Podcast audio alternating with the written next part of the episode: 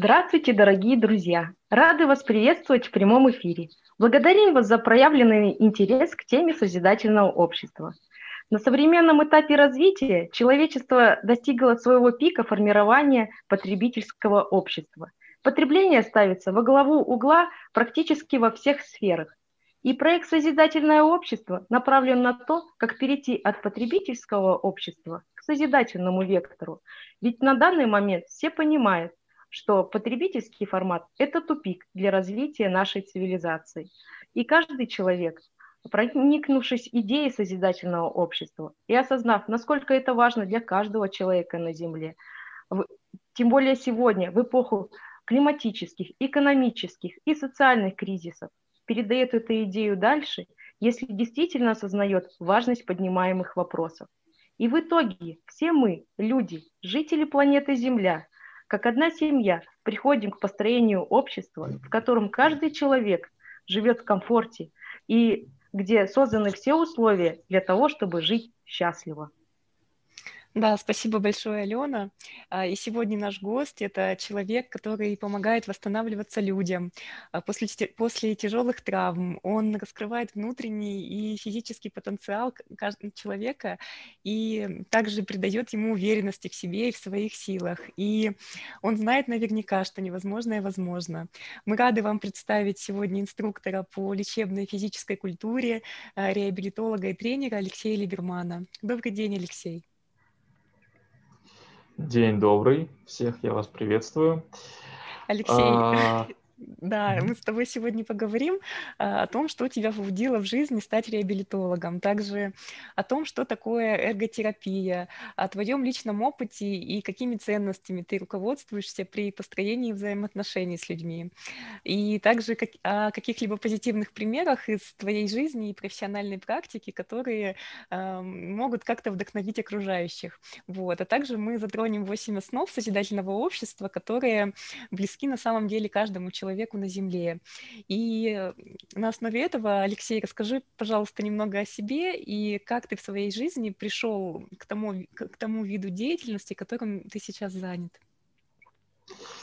А, пришел довольно-таки интересно, ну, как я это считаю, потому что вся жизнь была связана с медициной, то есть от самого раннего моего детства, от момента рождения заканчивая моим нынешним временем. А, что касаемо, хотел ли быть медиком, да как-то особо и нет, так э, все подвелось к тому, что я им стал. То есть э, мечта была быть э, юрист, э, юристом, адвокатом, но в какой-то жизненный момент мама взяла за руку, отвела меня э, в медколледж, сказала, учись. Она говорит, что юрист с медицинским образованием, что медик с юридическим, это всегда будет э, очень полезно и пригодится тебе по жизни. Отучившись, пойдя на работу, совмещая, сначала был хирургический опыт, потом был уже именно в реабилитации, я потихоньку, помаленьку стал осваивать эту профессию, и вы знаете, затянуло, затянуло.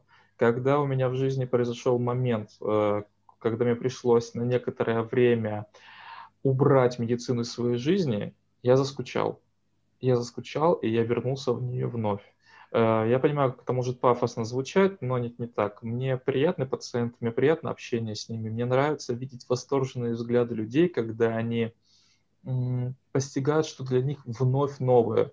Особенно я часто слышу фразу, как бы это ни звучало бы рекламой, «Вы волшебник?» На что я отвечаю? Нет, я только еще учусь. А так, сама профессия, то есть э, тяжелая. Она тяжелая не только физически, но и психологически, потому что физически я надрываю свое тело. Это большие нагрузки. Пациенты бывают абсолютно разные. Кто-то худенький, кто-то большой, у кого-то свои проблемы.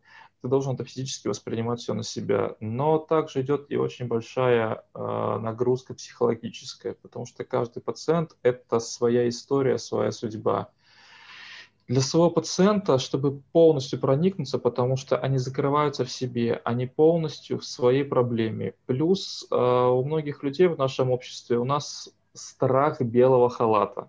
Что-то белое, когда-то это было доверие, сейчас это белый, белый халат, это как красная тряпка для быка. И я не использую в своей работе медодежду. Я стараюсь одеваться либо как-то по-спортивному, либо минимизировать, то есть именно одежду медика и все.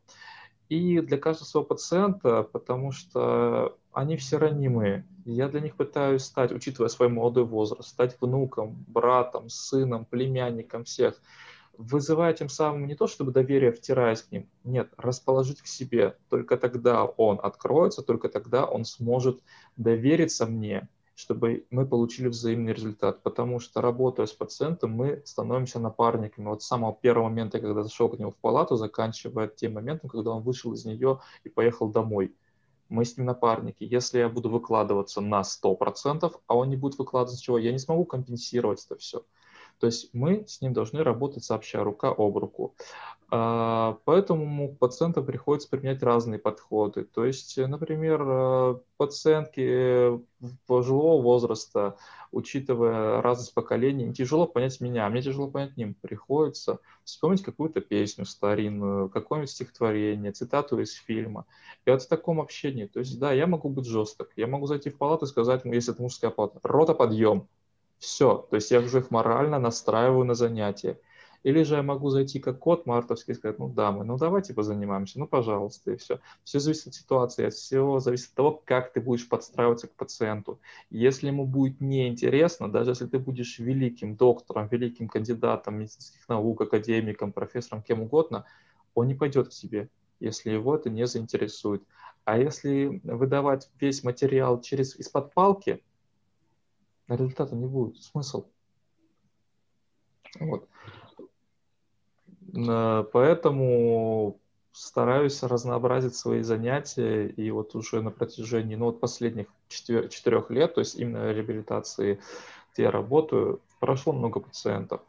Точное число сказать не могу, но более двух тысяч точно было, потому что в год планы большие выходят. Это и групповые занятия, когда по несколько человек, это индивидуальные занятия.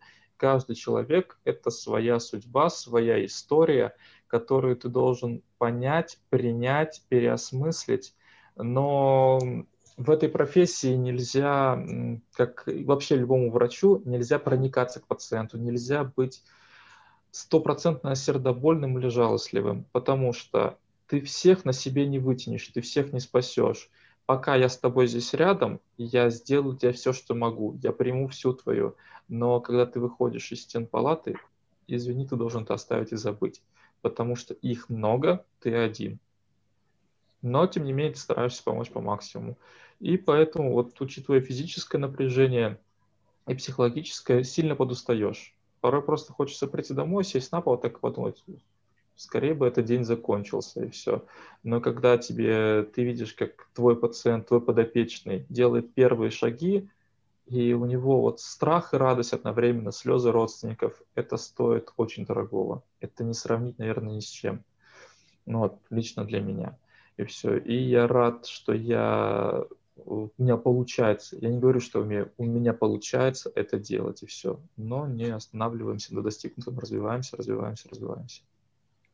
Спасибо большое, Алексей. А, поделись, пожалуйста, какими ценностями ты руководствуешься при э, построении взаимоотношений с людьми, э, в том числе с пациентами?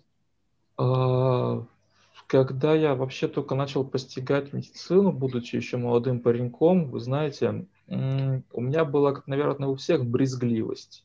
От него как-то не так пахнет. Он как-то плохо одет, он не может что-то сделать, он не может то, он не может все как-то не хочу прикасаться, дайте мне 10 перчаток, 10 костюмов, 10 масок, я от него изолируюсь. Но один умный человек в моей жизни мне сказал, мой учитель, а ты представь, чтобы, если бы на месте вот этого пациента, мужчина, женщина, неважно, оказалась бы твоя мама, твоя бабушка, твой брат, твои близкие люди. И какой-то бы человек пришел и вот так бы с ним как-то бы брезгливо или нехотя и я это сделал своим своеобразным кодексом. Для меня все равны абсолютно. Неважно, это будет человек найден на улице, или это будет чуть ли не министр, приехавший и гнущий пальцы. Нет. У нас точно такая же голубая, одинаковая кровь, одинаковая кожа, одинаковые кости, ситуации одни и те же. И все. То есть я живу по такому своеобразному кодексу, такому правилу. Плюс, а, если ты что-то делаешь, делай хорошо. Не бывает работы, тяп-ляп и сделал. Это не та сфера. Можно испечь булочку. Одна будет кривая, одна будет прямая. Ты и то, и другую съешь, они вкусные. С телом, с человеческим так не получается. Если я приду там поглажу и уйду, никак. Ну и смысл то, что ко мне приезжал. Я испорчу себе репутацию, а я стараюсь следить за своим именем, потому что тебе потом вспомнят, тебе потом это припомнится. Вся наша жизнь — это бумеранг. Как ты его послал, как ты его кинул, так он к тебе и вернется. А, плюс э, правила на работе все знают, я говорю, без фанатизма. Никакого фанатизма не должно быть именно вот в акте реабилитации. Мы не торопимся, мы не бежим. Мои все пациенты знают, я говорю, куда бежим? Ну-ка, стоп, потихоньку, размеренно, все четко, плавно, э, без фанатизма, без всего. Потому что пациенты ослабшие, особенно это взрослое поколение, им надо быстрее, выше, сильнее. Особенно мужчины. Так как я когда-то там передовик производства, да я все в своем руке держал, а сейчас я не могу просто там что-то сделать. И самое забавное, когда тебя не воспринимают всерьез пациенты. А, во-первых, у нас смотрят на возраст ну, молодой какой-то, длинненький, что-то, это как, что, ты меня будешь учить? Нет, дайте мне постарше. Но свое поколение, большинство я называю молодой да ранний. Мы слишком рано всему научились, слишком рано все постигли. И порой наш опыт равен людям, которые прожили по 50 лет. И вот когда вот эти пациенты э, не хотят заниматься, особенно мужчины, когда я ему даю палочку или мячик и говорю, вот сделай вот так, поподнимай, для него это несерьезно, ему надо гирю, штангу, я говорю, хорошо, вот возьми вот этот болтик и закрути его. Тык-пык-мык не получается. Я говорю, вот когда сделаешь вот это, тогда только пойдем к чему-то следующему. И чем больше пациенты начинают это делать, они понимают, что если я не могу пазл собрать, о какой там тяжести у меня может идти речь. Вот. А так, взаимный контакт я говорю, нельзя сидеть с грустным лицом все занятие, например, если это групповое, которое идет в течение 30 минут, 25-30, и просто монотонно давать текст. Пациент устанет смотреть на тебя, он устанет делать что-то. Ничто не мешает мне разбавить как-то шуткой, прибауткой, каким-то комментарием острым, подметить какую-то мелочь у пациента, не в обиду ни в коем случае, наоборот, подбодрить его или еще что-то. Тем самым мы вызываем реакцию о тех, кто занимается, у них поднимается настроение, у них появляется, появляется во-первых, желание приходить ко мне еще, во-вторых, как-то продолжить занятие, эмоциональная разгрузка. А учитывая мою специфику деятельности, то есть это именно нейрореабилитация, это пациенты после инсульта, для них эмоции – это самое главное их психологическое восстановление, не только физическое. Тело мы восстановим, но если мы не восстановим голову, не восстановим эмоции, ну, тело, душа без тела, все тело без души. Да, спасибо, Алексей. Да, искреннее чувство юмора, да, вот оно всегда вдохновляет. И, может быть, ты поделишься еще какими-то практическими советами, вот с помощью каких техник, либо там, может быть, подручных инструментах можно а, в домашних условиях выполнять упражнения по восстановлению организма? А, как раз таки, да, это как раз таки тема наша, одна из тем сегодняшнего нашего, как говорится, разговора, это эрготерапия. Э, суть эрготерапии – это чтобы пациент мог применять э, самого себя в окружающей среде. То есть, по-хорошему, вот ваша квартира может стать вашим тренажерным залом. Ваши подручные предметы могут стать вашими тренажерами. Использовать их. Нет смысла бежать в магазин покупать дорогущую палочку для гимнастики, когда у тебя стоит э, швабра за спиной. Не надо бежать покупать дорогой мячик, то есть для занятий, если у тебя есть ребенок, внук, собака, там еще что-то, дети маленькие, племянники, у которых ты можешь взять этот мячик. Ты можешь взять обычную машинку игрушечную и раскатывать на ней руку. Ты можешь рассыпать карандаши на пол, и вот тебе, пожалуйста, будет массаж для стоп. А, то есть вот из таких мелочей, я говорю, любую вещь можно приспособить как тренажер. Главное знать и иметь отчасти фантазию. А, у нас этому не учат. У нас, к сожалению, вот э, именно специалистов по эрготерапии довольно-таки мало. То есть, например, если брать классическую школу ЛФК, вот у вас есть это, вот это и используйте, все. А все остальное это уже фантазия инструктора. То есть э, я могу взять, не знаю, ту же самую какую-нибудь. Нет у меня палочки, хорошо, я возьму зонтик. Нет у меня зонтика, я могу взять, э, скрутить полотенце, чтобы у нас была какая-то дистанция для рук и прочее, прочее, прочее, прочее. То есть мы используем пластилины, игрушки, мы используем резиночки, крышечки, все что угодно, все, что можно найти под рукой, это все можно как-то приспособить. Я говорю, было бы желание, была бы фантазия. И опять же, мы должны заинтересовать пациента. Если, например, он не может открывать шкаф, на какое-то ему упражнение, чтобы он это тренировался. Мы вызываем его, у него интерес. Например, пациент не хочет э, работать рукой как-то, например, но он чисто плотно, он каждый день меняет носки. Что тебе мешает взять эти носки каждый вечер постирать их в раковине? Ты поработаешь рукой, тут у тебя будет и э, теплолечение в виде горячей воды, у тебя будет и мелкая моторика рук развиваться, и ты сделаешь то, что ты любишь, ты будешь в чистом. То есть одно потихоньку вытекает из другого. Я все говорю, было бы, была бы фантазия, было бы желание, то есть и я говорю, подстраиваться надо под человека. Опять же, возраст идет абсолютно разный. Инсульты молодеют у нас. Э, у меня были в практике и пациенты, которым было 7 лет, было 17 лет, э, были 20 лет. То есть это другое поколение, это мои ровесники. Мне с ними, конечно же, легче находить контакт ты с ними можешь объяснить простым языком, понятным для них, то есть не подбирать какие-то термины, как для взрослого поколения. И опять же, те упражнения, которые не сделает взрослый человек, для которого это будет непонятно, например, с использованием компьютера, с использованием каких-то игрушек или еще чего-то, это может сделать пациент маленького поколения, то есть маленького возраста.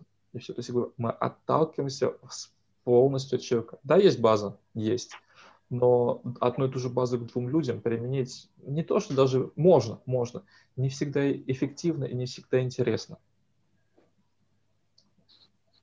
Спасибо большое, Алексей, а, за то, что ты делишься своими практическим опытом и ценными пониманиями. Это вообще очень здорово. Я думаю, что сейчас а, э, наши дорогие зрители, которые смотрят э, этот прямой эфир, они примут э, к сведению твои ценные советы, Поэтому спасибо большое. А теперь я предлагаю а, поговорить о проекте «Созидательное общество», которое базируется на восьми основах созидательного общества. Созидательное общество – это модель общества, которая создается сейчас самими людьми. А основой этой модели является восемь основ созидательного общества, а, в которых человек – это основополагающая единица общества, а человечество – это одна большая семья – Реализация модели созидательного общества возможна лишь при участии всех людей на планете. Для этого необходимо понять, все ли хотят жить э, в этом созидательном обществе, каким его видим мы, люди планеты Земля. И чтобы узнать единое мнение всего человечества, а, люди по всему миру инициировали социальный опрос, проводимый в более чем 180 странах мира, а, на платформе международного общественного движения «АЛЛАТРА» и выявили, какие же все, все-таки эти восемь основ созидательного общества.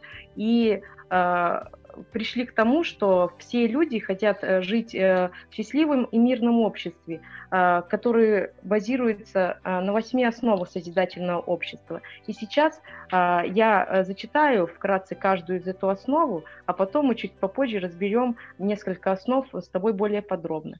Первая основа – это жизнь человека. Вторая основа, вторая основа – свобода человека. Третья основа – безопасность человека. Четвертая основа – прозрачность и открытость информации для всех. Пятая основа – созидательная идеология. Шестая основа – развитие личности. Седьмая основа – справедливость и равенство. Восьмая основа – самоуправление общества. Да, Алена, спасибо большое. И вот, Алексей, на основе того, что Алена только что озвучила, мы предлагаем тебе сейчас разобрать первую основу. А, первая основа – это жизнь человека. А, жизнь человека является наивысшей ценностью. Жизнь любого человека нужно беречь как свою собственную. Цель общества – обеспечить, э, обеспечить и гарантировать ценность жизни каждого человека – нет и не может быть ничего более ценного, чем жизнь человека. Если ценен один человек, значит цены и все люди. Так звучит в полном виде эта основа. И, может быть, Алексей, вот сейчас эм, ты поделишься, а, вот что для тебя есть истинная ценность жизни человека, и как ты понимаешь эту основу? А, для меня жизнь, э, скажем так, я тоже болел, и болел довольно-таки тяжело. Это, правда, было очень давно, но тем не менее это было. Я был между тем миром и этим. То есть, э, как говорится, был на грани. Из-за этого, я говорю, у меня и была какая-то нелюбовь к медицине, потому что это была по врачебной вине. Не по моей, по врачебной. И я сам перешел, прошел через этап восстановления. То есть я плохо ходил, я постоянно падал. У меня была атрофия мышц, я не чувствовал руку, она плохо шевелилась. И со мной по факту занимались не врачи. То есть, когда я приходил к врачу, который должен был это делать, она меня боялась, потому что это врач моей специальности, это был ЛФК-врач. Она говорила, я не знаю, что с тобой делать, у меня никогда такого не было. И вот от этого, как я занимался дома, я постигал э, пазлы, конструкторы, пластилины, Э, и прочее, прочее, писал. То есть мама становой говорит, пиши. Когда например, писал очень некрасиво, грязно, плохо, она просто вырывала страницу и говоришь, берешь и переписываешь, и все. То есть это такой своеобразный пример мы был дан, как надо делать. Не просто, что ты сделал, а ты сделал это качественно, чтобы за это было не стыдно. Что касаемо здоровья у нас, то есть я говорю, я по себе знаю, что такое здоровье, как его стоит, можно подорвать и как его тяжело восстанавливать. У нас, к сожалению, сейчас за здоровьем не следят. У нас следят за ним только когда об этом напоминают. То есть вот у нас произошла вот сейчас инцидент ковида, то есть я говорю, мы все сразу вспомнили про здоровье, как надо чем изолироваться, как носить маски, что пить и как. В повседневной жизни мы простыли, ой, да само пройдет, что такая-то заболела, да само полежу, посплю, все пройдет и все. И мы не следим, не стараемся, как-то забиваем, потому что большинство из нас, очень большой процент, у нас хронический цейтнот. Нам просто физически не хватает времени. Нам не хватает 25 часа в сутках, чтобы мы ему посвятили. Мы порой забываем про то, как поесть, как поспать, а от этого идут все болезни. Я сам могу сказать, что я неправильно питаюсь. Я могу иногда поесть там два раза в сутки, и то это там, на работе перекусить что-то, и потом уже дома сесть выгнать всех с кухни, чтобы никто не смотрел, какое это будет зрелище ужасное, затолкать все в себя и спокойно иди еще поработать за компьютером и только потом ложиться спать. Хроническое употребление каких-то энергетиков и еще чего-то сладкого. Мы себя губим, то есть подорвать здоровье это стоит с малого. Не бывает абсолютно здоровых людей, не бывает, это редкость. И все, тем более, учитывая нашу нынешнюю ситуацию, еще раз повторюсь, отягощающих факторов очень много либо мы следим за собой, как-то постоянно бегая по врачам, но опять же, здесь такая двоякая ситуация. Если мы сильно начинаем следить за здоровьем, у нас появляется небольшой как бзик. Это называется у нас уже как мания какая-то. Я должен проверить все. И не дай бог изменился какой-то показатель, у меня там на одну единицу. У меня смертельная болезнь. Все мне плохо-плохо. То есть, опять же, возвращаемся к тому, что я сказал в начале нашего разговора. Все должно быть без фанатизма всего должно быть в меру. И контроля за здоровьем, и соблюдение его, и питания, и э, режимов дня, дня и ночи. Больше высыпаемся, хорошо кушаем, следим за собой в плане физического состояния, в плане психологического, потому что психологическое здоровье тоже немаловажное. А сейчас очень многие люди на срыве. Э, проблемы на работах, проблемы семейные – я говорю, тело мы можем поправить, не забываем еще и про голову, про эмоциональное состояние. Одно без другого невозможно. Спасибо большое, Алексей. А, я так понимаю, ты поддерживаешь э, вот эту основу, что ты за то, чтобы жизнь человека была в созидательном обществе цена, потому что все-таки, если, допустим, ты поддерживаешь свое здоровье, соответственно, твое здоровье уже и здоровье твоих близких тоже уже лучше. Они как минимум не переживают за тебя, и, соответственно, все друг другом связаны. Поэтому как бы ты за то, чтобы вот эта вот основа поддерживалась. Это я а, как раз таки, вот я, если признаюсь, я немного слукавлю, потому что вот я хоть и не то, что пропагандирую здоровый образ жизни, а я за него, но я сам его редко соблюдаю. Я говорю, мне не дает соблюдать работа. Это хотя это наверняка это отмазка своеобразная, это отговорка. Я говорю, вот мое неправильное питание, то есть сколько сплю, сколько ем, я всем говорю, не делайте как я, но сам, увы и ах, я это не соблюдаю, за что получаю хронические, как говорится, э, так, замечания со стороны своих близких, своего окружения. Алексей, а если перевести на все общество, что вот ценность жизни каждого человека, да, во всем обществе, насколько это важно вообще сегодня? То есть ну, мы говорим о том, да, вот в основе в этой как бы жизни человека лежит это понимание, что это самая важная ценность жизни каждого человека, да, вот в этом ключе, может быть, как-то смог это расширить свое понимание. А если именно в плане общества, мне порой обидно за то, что, как правильно это сформулировать, мы не всегда друг другу помогаем соблюдать здоровье, следить за ним. Объясню почему. Опять же, я переведу все на свою работу. э, не раз привозились пациенты, коли у нас тема, то есть Алексей. мимо которых просто проходили мимо. Вот. То есть мимо них проходили мимо, э, думая, что это какой-то пьяный человек, еще что-то. И тем самым теряли вот эти драгоценные секунды, минуты, а иногда и часы. То есть, я говорю, равнодушие к своему здоровью, равнодушие к чужому здоровью. Все боятся потерять свое время, все боятся потерять, э, как-то прикоснуться, дотронуться, о, это меня не касается и все. Я говорю, нас, э, каждого интересует здоровье, большинство роду, когда это именно как-то это колыхнуло массово. Я говорю, у нас случилась вот пандемия, мы все сразу стали думать о здоровье. До этого нам было все хорошо, и так сойдет. Как мы видим, нет, к сожалению, так не прокатывает. А за здоровьем следить, э, я говорю, если, как говорил один мой хороший преподаватель, э, он говорил, чтобы жить долго и хорошо, чтобы было все замечательно у тебя в жизни, надо соблюдать три вещи.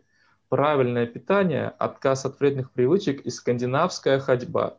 Этому человеку почти 90 лет. Когда говорит такой человек, ты ему веришь, что да, это правильно, это все.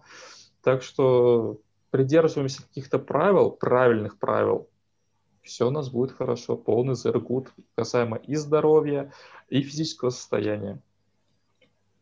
Спасибо. Спасибо большое, Алексей, а, а, за твой а, ответ. Я надеюсь, что наши зрители, опять же, прислушаются ко всем советам сегодня. И продолжая говорить о восьми основах созидательного общества, очень хочется с тобой обсудить а, шестую основу. Это развитие личности. Каждый человек в созидательном об- обществе обладает правом на всестороннее развитие и самореализацию. Образование должно быть бесплатным и одинаково доступным для всех. Создание условий и расширение возможностей для реализации человеком своих творческих способностей и дарований. Алексей, поделись, пожалуйста, своим пониманием, что такое для тебя развитие личности и как, э, насколько важно уделять вниманию развитию личности самых э, малых лет и насколько э, цена в этом помощь родителей, воспитателям, воспитателей и общества в целом. Может быть, какие-то твои примеры? Да? Uh, ну, я опять же могу только, наверное, отталкиваться от своего примера, uh, учитывая, говорю, что да, в детстве очень много болел и были проблемы физического состояния, я не ходил в детский сад вообще. Uh, многих, сейчас таких детей называют асоциализированные, неумение контакта, общаться с другими детьми и прочее, прочее. Но я, честно, я рад, что я не ходил никуда. Я был дома, был со своей семьей, где меня учили писать, считать, читать. А когда я пришел в первый класс, как бы это ни звучало, я, я, я, я, я. Когда я пришел в первый класс, а, я умел читать, писать 90, 90 слов в минуту, я уже знал математику, знал счет. То есть по уровню подготовки я был готов перейти в более старшие классы. К сожалению, мне это не дали сделать. Э, как э, во многом все закладывается, да, от семьи, от родителей. Э, к сожалению, сейчас многим родителям просто некогда. Мы живем в то время, что если ты не будешь работать, у тебя не будет ничего. И не всегда хватает просто подойти, обнять своего ребенка и сказать, спросить, как у него день прошел. У нас идет перекладывание обязанностей родительских на кого-то, на воспитателей, на нянечек, на детские сады. Это полезная профессия, одна из самых благороднейших, но никакой чужой человек не даст, ну, как я считаю, не даст той заботы или того какого-то акцента внимания на, на ребенка своего. То есть э, по саморазвитию ничто не мешает читать самому. Все зависит еще не только от интересов окружающих, но от твоих личностных интересов. Э, когда начинается небольшое навязывание, то есть со стороны близких, родственников, э, учителей, то есть э, друзей, прочитай это, прочитай то Здесь главное не уходить в отрицание. Ты можешь принять, принять позицию, да, я с удовольствием прочитаю там ту или иную книгу, посмотрю тот или иной фильм. Но это не надо говорить, что сразу бежать и делать. Ты имей свое мнение, да, я это сделаю, я это посмотрю. Э, и не уходи в отказ. Нет, что-то это мне не нравится. Э, я скажу так, опять же, из личного опыта. Я большой меломан. Я очень люблю музыку, люблю музыку разных жанров, абсолютно там, начиная от джаза 30-х годов, заканчивая некоторыми рэп-исполнителями нашего времени. В моем плейлисте есть все. И когда я советую кому-то свою музыку, а ты послушай это, я сразу воспринимаю это в штыки. мне это не подходит. Но спустя какое-то время человек, когда уже дошло у него время от этой песни, о, классная, хотя она полностью ему не подходит. То же самое с фильмами, то же самое с кино и то же самое вообще с любыми интересами. Саморазвитие должно быть. Без него мы упремся в свой собственный потолок постигая постоянно что новое. Я говорю, опять же, это можно подразделять как психологическое развитие, так и физическое. Физическое это мы можем просто следить за своим э, телом, за своим здоровьем, заняться бегом, плаванием, играть в баскетбол, э, стрельбой, всем чем угодно. Психологическое это книги, это общение. Опять же, э, если я просто буду, можно прочитать 100 книг и не выявить из них ничего, а можно иметь одну настольную, знать ее наизусть и познать в одной книге весь смысл жизни. Таких книг очень много. То же самое и с кино, и с музыкой. Можно послушать 100 треков, которые будут просто ля-ля-ля-ля-ля-ля-ля, и что это было, а можно послушать эту песню и начать реветь от нее, просто от того, как музыка, как идут слова. Ну вот, то же самое, постоянно ищем что-то свое, не останавливаемся. Не получилось здесь, Хорошо, мы э, пошли в другую стезю. Э, не получилось, например, какое-то новое хобби, да их тысяча. Люди из крепок дома делают. Попробуй ты, может тебе понравится, может ты еще и побьешь его рекорды. А, вот. И очень хорошо, когда саморазвитие совпадает с интересами твоих окружающих и, например, с твоей работой. То есть, когда твоя работа является твоим саморазвитием, твоим интересом. Это редкость, но к этому стоит стремиться. То есть, Алексей, э, вот еще если немножко расширить, я правильно понимаю из твоих слов, что, в принципе, в обществе у нас э, было бы здорово, если бы создавались условия для того, чтобы каждый человек вот смог э, максимум реализовывать да, свой какой-то потенциал вот в части развития как личности. Я правильно поняла? Или, как бы, может быть, что-то как-то расширишь свое понимание? А, так, перейти на конкретные ситуации или просто общими ну, словами? Вот, э, можно, ну вот применимо к жизни всего общества, да, то есть э, в созидательном ключе, да, и поскольку мы говорим о созидательном обществе, то, э, может быть, поделилась бы ты бы своим видением, что применимо каждому человеку во всем обществе, что как бы ты видел, да, чтобы э, уровень развития личности каждого человека вот в таком обществе максимально реализовывался? Как бы это в твоем понимании виделось?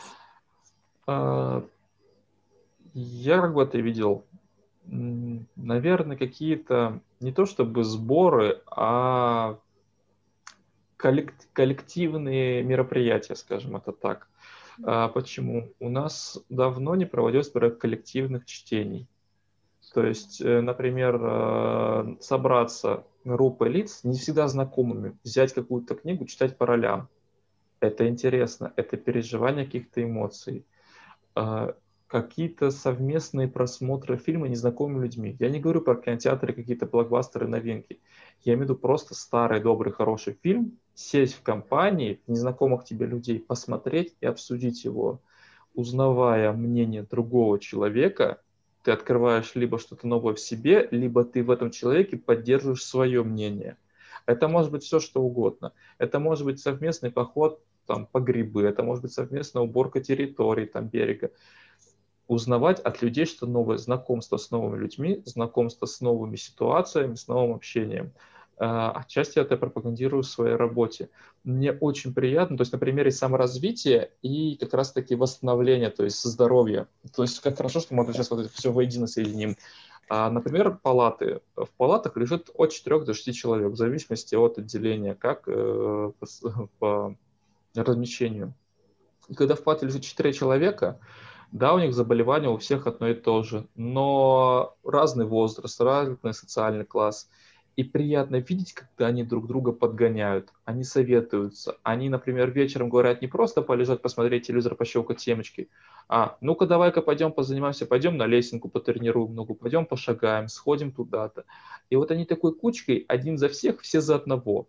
Это редко, но глаз радует смотреть на такие палаты, на таких вот пациентов, что они говорят – так, все, в следующий раз подбираем время, чтобы все заехали вместе, нам забронируйте эту палату, мы опять положимся этим коллективом. Все. Они были все четверо отстраненные, но у каждого своя ситуация, у каждого своя проблема. Но общая беда, опять же, сплотила. Но опять же, почему должна сплочать только беда? Почему нас не может сплотить что-то позитивное. Я говорю, а позитива у нас, а учитывая, сколько у нас сейчас э, негатива, нам наоборот надо пробиваться. То есть, как говорится, после самой темнейшей ночи должен наступить самый светлейший день. Спасибо большое. Вообще очень здорово ты сказала, и хочу от себя добавить, что давно известно, что 2 плюс 2 не равно 4, а равно гораздо больше, потому что общий коллективный эффект, он всегда усиливается. Если все мы начнем двигаться в сторону света, как ты сказал, то он быстрее наступит. Поэтому спасибо большое. Да, Алексей, тоже хочу тебя поблагодарить за то, что ты поделился вот своим опытом, своими пониманиями, видением созидательного общества. И хотелось бы сказать, что для всех наших зрителей, что, дорогие друзья, любой человек на самом деле может стать участником нашего эфира.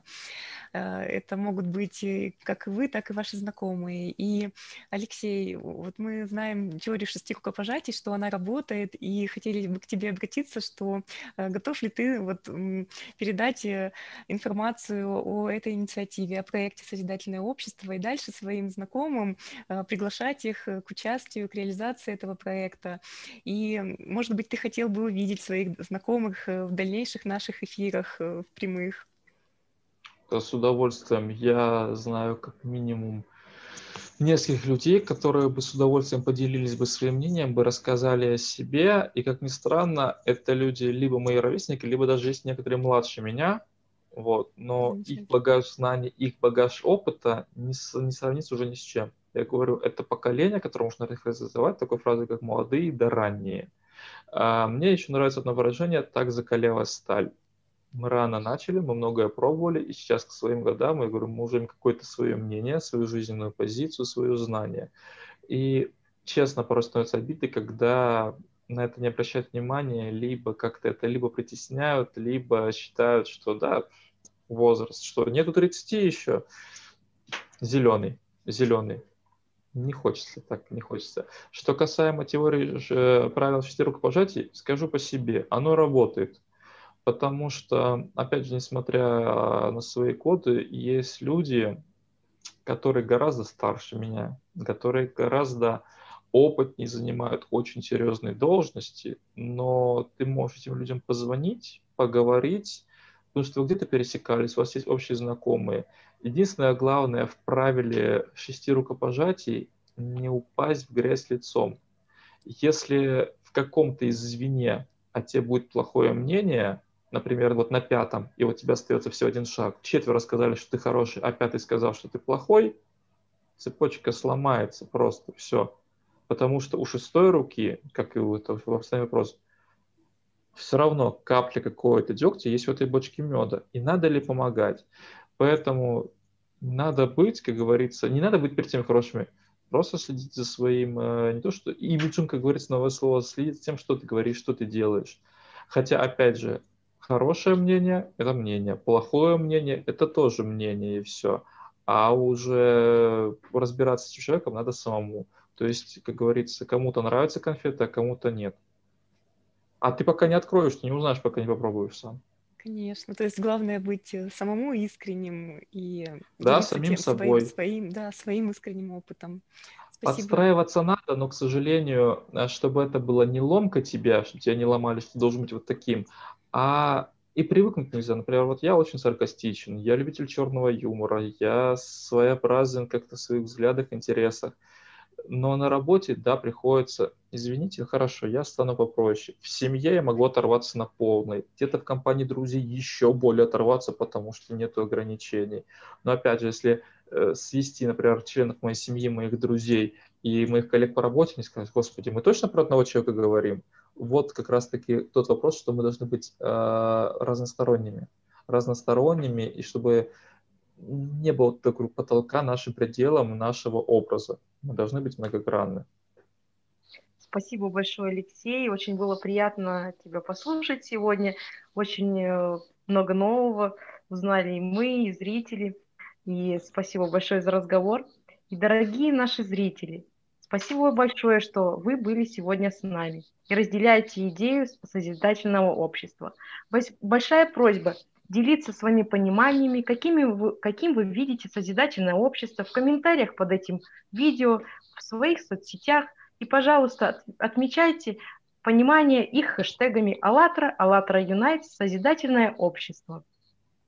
Да, друзья, спасибо, что были с нами. Всего вам доброго. До свидания и до новых встреч.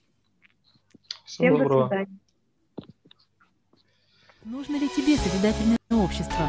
Каким ты его себе представляешь? Каком обществе ты бы чувствовал себя счастливым? Сегодня есть возможность проводить онлайн-опросы, интервью, стримы в соцсетях. Давайте же вместе спросим об этом друг у друга, ведь только в общении мы начинаем по-настоящему понимать и нашего соседа, и человека за океаном. Если нам необходимо созидательное общество, то мы сможем его построить. Но сможем только все вместе. Выкладывайте свои понимания о созидательном обществе, онлайн-интервью, соцопросы с хэштегами «Созидательное общество» и «АЛЛАТРА Юнайтс» или присылайте на почту info.alatraunites.com. Каждый человек важен, ведь мы сейчас своим выбором формируем общество, в котором будем жить завтра.